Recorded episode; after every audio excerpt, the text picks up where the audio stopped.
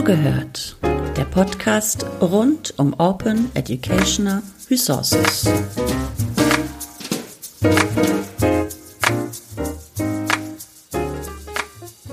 Hallo und herzlich willkommen zu Folge 79 des Podcasts Zugehört.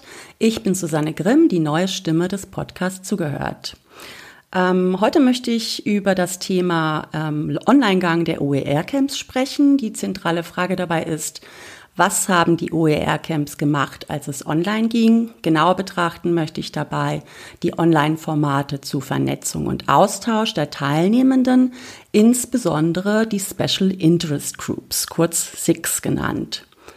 Zu Gast habe ich Christine Hirschmann. Sie ist Projektleiterin der OER-Camps bei Jöran und Konsorten, dem Veranstalter der OER-Camps. Hallo Christine, schön, dass du dabei, da, dass du da bist. Hallo Susanne, ich freue mich auch, hier dabei zu sein.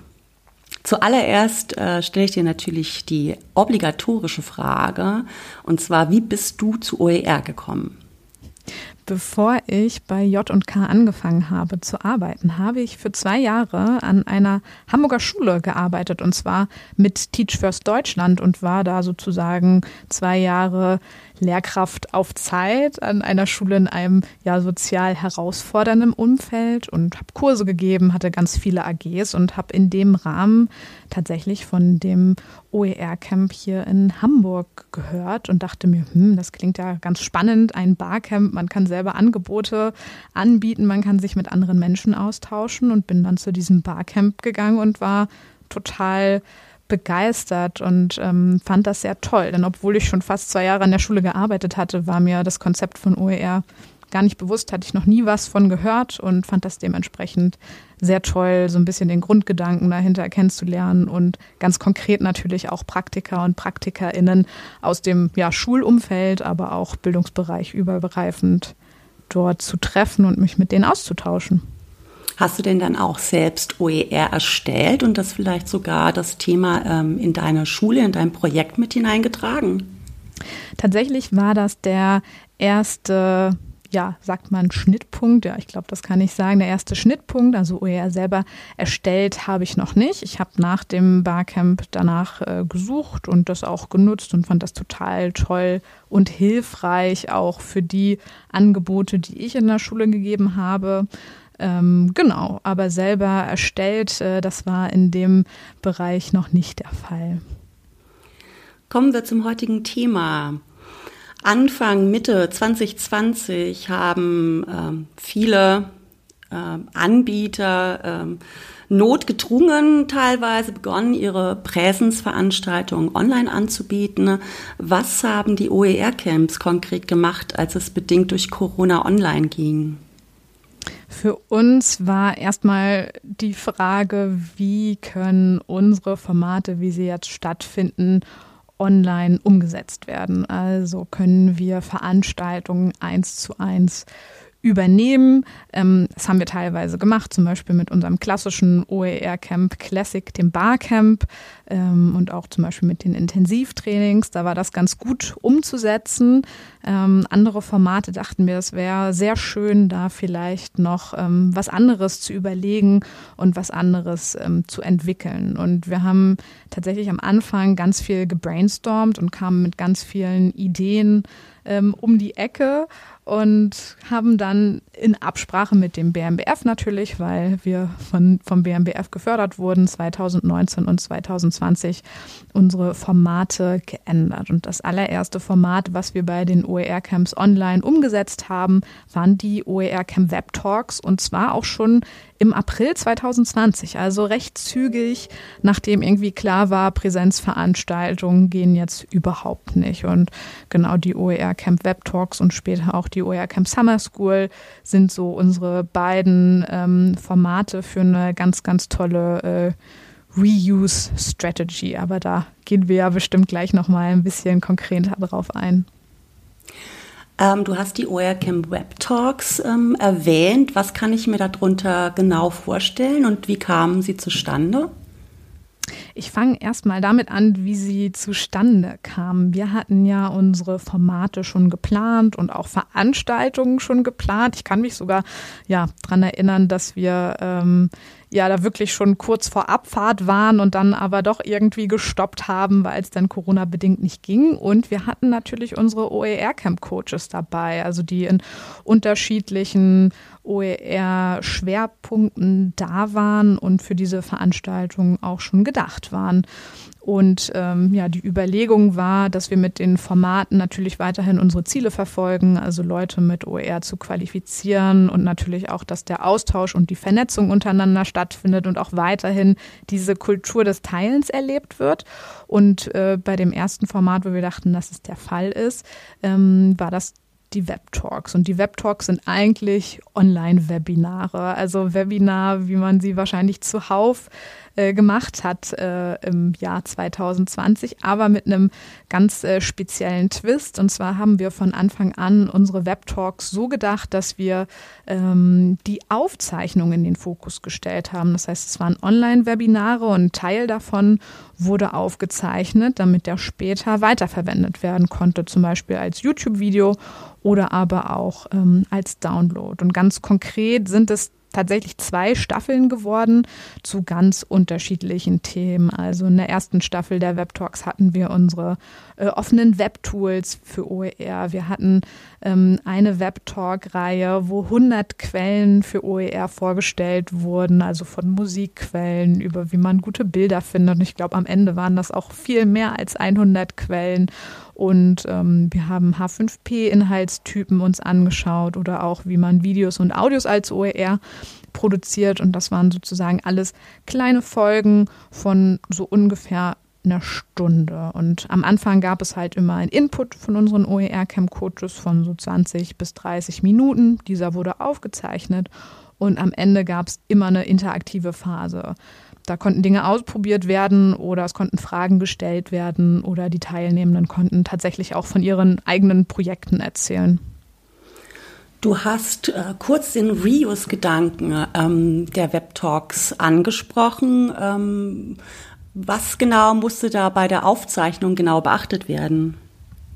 Ja, was wichtig war, ist tatsächlich, dass der Input als ganz eigenständiger Teil gedacht und gesehen werden musste. Und das war ein bisschen irritierend, weil natürlich dieser Input in einem Live-Event durch dieses Webinar stattfand. Und da haben wir uns ein paar Punkte überlegt, um das so ein bisschen äh, zu entlasten. Und ein Punkt war auf jeden Fall die Moderation am Anfang. Wir hatten wirklich bei unseren 100 Web-Talks dann insgesamt für beide Staffeln immer eine Moderation mit dabei. Und die Moderation hat den Input so ein bisschen im Kontext gestellt. Also gesagt, was passiert und dass wir das auch aufzeichnen und ähm, dass es später auch auf YouTube zu finden sein wird. Aber dass natürlich die Teilnehmenden nicht im Fokus stehen, sondern wirklich dieser inhaltliche Input von unseren Coaches.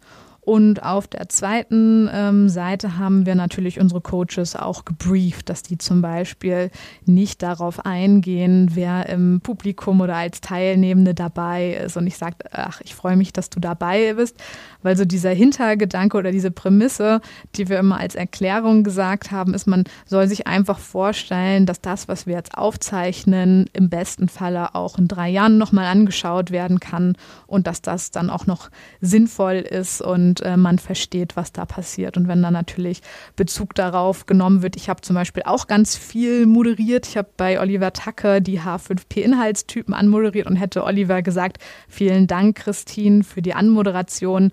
Ähm, dieser Teil war nicht in den Videos mit dabei, dann hätte sich ein Zuschauer in drei Jahren gewundert, wer ist eigentlich Christine. Okay, du hast uns jetzt äh, die Seite der, der Aufzeichnung ähm, aus dem Reuse-Gedanken heraus beschrieben. Ähm, und wie kann ich jetzt als äh, Nutzender, ähm, als weiter Nutzender äh, diese Webtalks reusen? Kannst du uns da ein, zwei konkrete Beispiele nennen? Ja, sehr gerne. Also auf der technischen Seite, ich habe es eben schon einmal angerissen, gibt es die Möglichkeit auf oercamp.de die Videos in den Reihen runterzuladen. Das sind 10 mal 10 Videos. Also wenn man das zum Beispiel selber für den eigenen Moodle-Kurs nutzen möchte, ist das ähm, darüber möglich. Auf der anderen Seite haben wir auf unserem YouTube-Kanal der OER-Camps auch alle Videos hochgeladen. Das heißt, wenn jemand zum Beispiel einen eigenen Blog hat und OER OER erklären möchte oder dort ein Video von unseren von unserem offenen Webtool WebTalk integrieren möchte, kann das ganz einfach embedded äh, werden und weiter genutzt werden. Also das einmal auf der technischen Seite und inhaltlich alles, äh, was möglich und gedacht werden kann. Also die Sachen können tatsächlich genutzt werden, ähm, sei es irgendwie in PowerPoint-Präsentationen, Blogs, Webseiten, Online-Kurs, habe ich ja eben schon erwähnt als Format. Also wir freuen uns da sehr und ich weiß zum Beispiel auch von Oliver Tack, ich habe ihn eben schon erwähnt, dass er es auch für weitere Online-Kurse anbietet, die er selber anbietet zu H5P, dass da äh, die Videos genutzt werden und das ist natürlich immer sehr schön, dass da genau dieser Reuse-Gedanke auch in die Tat umgesetzt wird und nicht nur da ist, sondern auch genutzt wird. Und ganz konkret haben wir natürlich mit den OER-Camps ähm, unsere Video Videos selbst reused. Also wir haben unsere Summer School 2020 gab es eine und 2021 entwickelt und dafür alle Videos genommen, die wir vorher während der Web Talks produziert haben. Wobei wir jetzt äh, direkt bei, den, äh, bei der OERCamp Summer School angelangt werden. Zur Summer School 2021 haben wir beide ja bereits ein fünfminütiges Video mit den fünf wichtigsten Fragen gedreht. Dazu verlinken wir natürlich.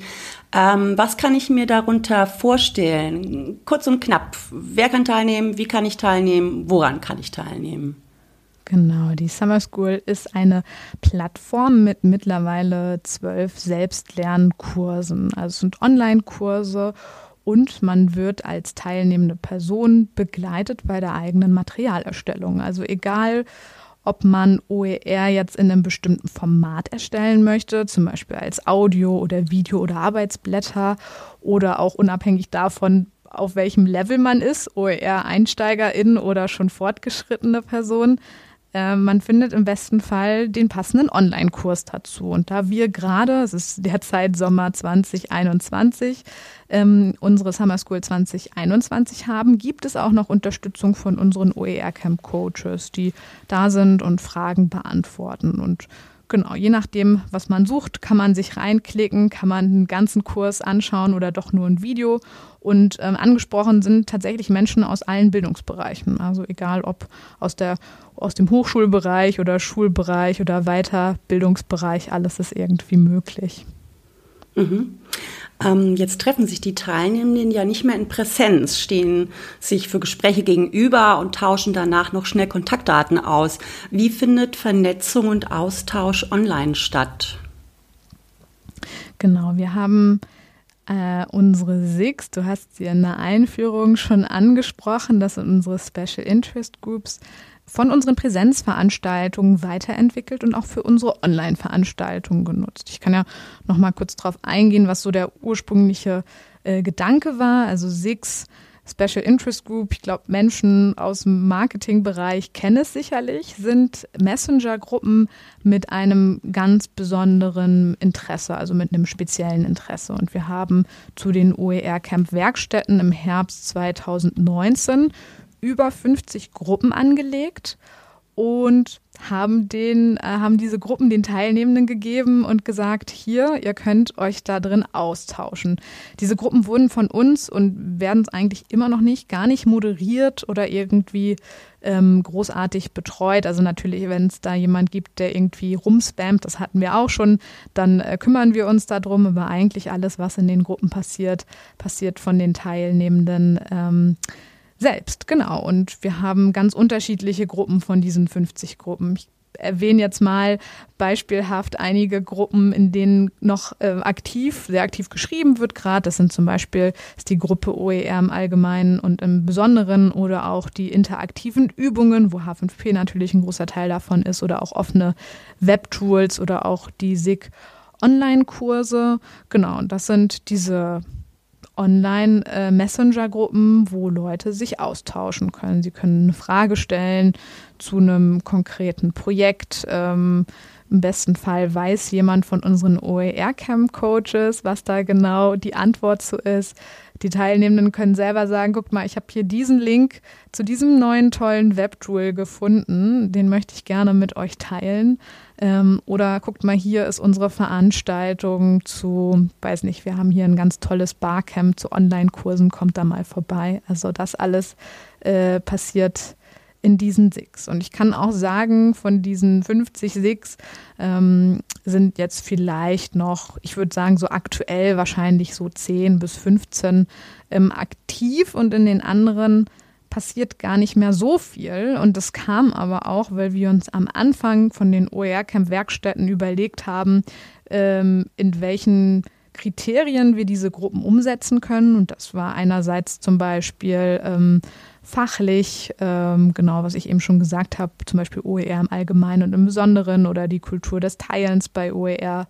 Dann haben wir Gruppen umgesetzt, ähm, die regional gesehen waren, zum Beispiel OER im Norden oder im Süden. Und dann hatten wir auch Gruppen, die nach Schulfächern sortiert waren oder auch nach Bildungsbereichen. Und einige von den Gruppen werden noch rege genutzt und einige halt überhaupt nicht, weil es da dann keine Teilnehmenden gab. Ähm, die dort aktiv waren. Ihr nutzt für die äh, Special Interest Groups äh, die App Telegram. Warum nicht WhatsApp? Wir haben eine Umfrage gemacht, bevor wir diese Gruppen gestartet haben. Und zwar im Rahmen der Anmeldung zu den OER Camp Werkstätten. Das habe ich eben schon gesagt, war im Herbst 2019, also ist jetzt schon einige Zeit her.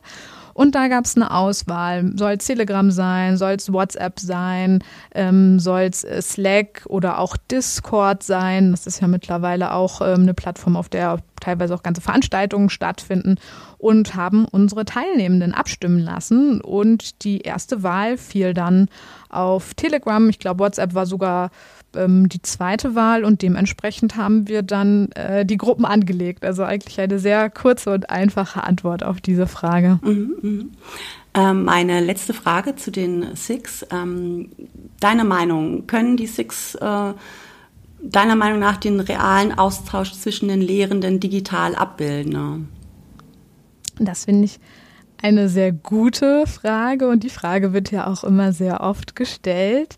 Ich denke erst einmal, dass die SIX auf jeden Fall äh, den äh, realen Austausch ja nicht eins zu eins digital darstellen können. Also ich merke das auch immer wieder bei den ganzen Veranstaltungen, die ich jetzt selbst in den letzten anderthalb Jahren besucht habe, dass das so wichtig ist, ähm, sich informell auszutauschen, mit Leuten auch einfach ähm, face to face zu reden. Also es ist auf gar keinen Fall ein Ersetzen. So waren die SIX von Anfang an ja auch gar nicht geplant. Also wir hatten die ja schon äh, seit äh, Präsenz dabei. Aber es ist natürlich eine ganz, ganz wunderbare Ergänzung. Und ich finde unsere SIX auch ein ganz tolles Beispiel ähm, ja, für kollaboratives ähm, und digitales Lernen. Ähm, ich habe das in einigen Gruppen äh, äh, mitbekommen und ich glaube, dass es wahrscheinlich auch nur so punktuell stattfindet, aber dass einige Teilnehmende aus der Gruppe vor, weiß ich nicht, anderthalb Jahren noch ganz viele Fragen gestellt haben und mittlerweile so im Austausch in den Gruppen sind, dass es sie sind, die die Antworten geben bei Leuten, die andere Fragen stellen. Und das finde ich einfach sehr toll, auch diesen Austausch mit übrigens. Ich habe hier eine Frage, kann mir das jemand kurz beantworten? Und dann hast du auf einmal einen Profi da sitzen, der dir ganz ähm, bedarfsgerecht eine Antwort gibt. Oder genauso mit, ich habe hier einen ganz tollen Link gefunden, ähm, zu dem Thema oder hier ist ein neues Konzept, guckt euch das mal an. Einfach das Weitergeben finde ich einfach ähm, sehr schön, so diesen kollaborativen Gedanken und halt auch einfach, dass die ähm, SIG da ist und dass durch ähm, ja, die Online-Veranstaltungen oder die Online-Formate wir natürlich da auch jetzt Menschen haben, die miteinander kommunizieren und sich äh, wahrscheinlich noch nie in real getroffen haben. Das war natürlich bei unseren Werkstätten anders, weil da kamen die Leute vor Ort zusammen. Aber mittlerweile haben wir die SIGs begleitend zu den OER-Camp OER Web Talks angeboten. Wir haben die SIGs begleitend zu der OER Camp Summer School angeboten und es wird sicherlich noch weitere Projekte geben, wo die weiterhin ähm, stattfinden können, weil einfach mittlerweile da so ein großer äh, Wissenswert vorhanden ist in den jeweiligen Gruppen. Genau, also dementsprechend nochmal kurz und knapp ist auf jeden Fall, äh, also ersetzt auf jeden Fall nicht den realen Austausch, ist aber eine ganz, ganz wunderbare Ergänzung. Super, vielen lieben Dank, Christine, für deinen Input. Das war schon die Folge 79 zum Thema OER-Camps online. Ich bedanke mich auch, alles klar. Tschüss.